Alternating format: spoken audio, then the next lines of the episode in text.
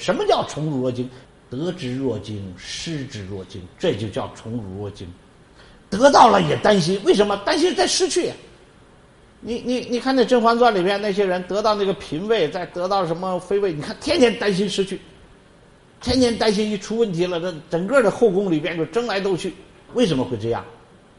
宠为下，宠啊是有人宠我们，宠我们的人，人家就是在上嘛，对呀。那皇帝宠那些妃子，宠那些大臣，不是皇帝在上吗？所以我们是被宠的一方，就为下。得之若惊，失之若惊。